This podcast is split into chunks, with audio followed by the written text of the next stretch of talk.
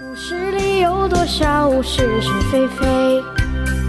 故事里有多少非非是是？《侍卫官杂记》，作者宋乔，由事了播讲。故事里的事，说不是就不是，是也不是。故事里的事，说是就是。不知道为什么，先生突然间下令。把陵园那所别墅改成了礼拜堂。这所房子在战前本来是林森主席的官邸。胜利还都以后，那些讨好先生的人，呃，这个连忙把它翻修成了一座宫殿式的大楼，连屋顶上的琉璃瓦都是从北平运来的。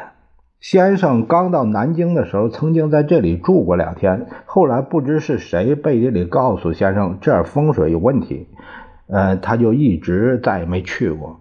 这次改成礼拜堂，总算是派上用场了。小陈，老杨问我，你猜先生为什么把这别墅改成礼拜堂啊？嘿，一时高兴呗，还有什么特别原因？先生做事儿向来是说风就风，说雨就雨。哎呀，不是那回事儿。那你怎么说？我觉得先生这次做法和外交方面有连带关系。哎，去你的吧！我才不相信你说那一套。你啊，先别笑。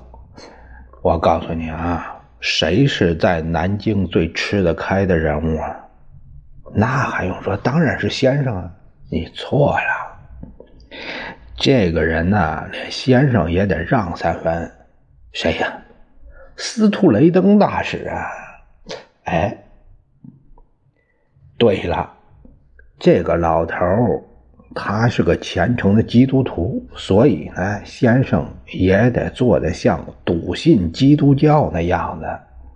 那你的意思不是说？是不是说这先生为了讨好司徒，才把这个陵园别墅改成礼拜堂了？阿弥陀佛，这太阳啊就在屋子里，你这下是真明白了。那有了这一个礼拜堂，先生每个星期起码也和那司徒大使见一面，这对于联络感情这方面是很有作用啊。先生和夫人本来就是基督徒，做礼拜也应该的。而且那别墅空着也是空着，你也不用变了，小陈。老杨指着我说：“反正啊，你得承认，我们现在是一切为了美国。当然了，那那用人家钱嘴软，欠人家债理短啊。”老李点头咋说的？哎呀。我们对于占权人哪里有不去讨好的道理啊？那先生这礼拜堂叫谁去当牧师啊？外行了吧？这又不是正式的礼拜堂，怎么会有牧师？那也得有人照应不是？十有八九啊，是董显光。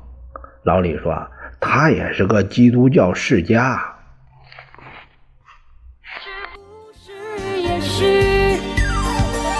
是你的事，说不是就不是，是。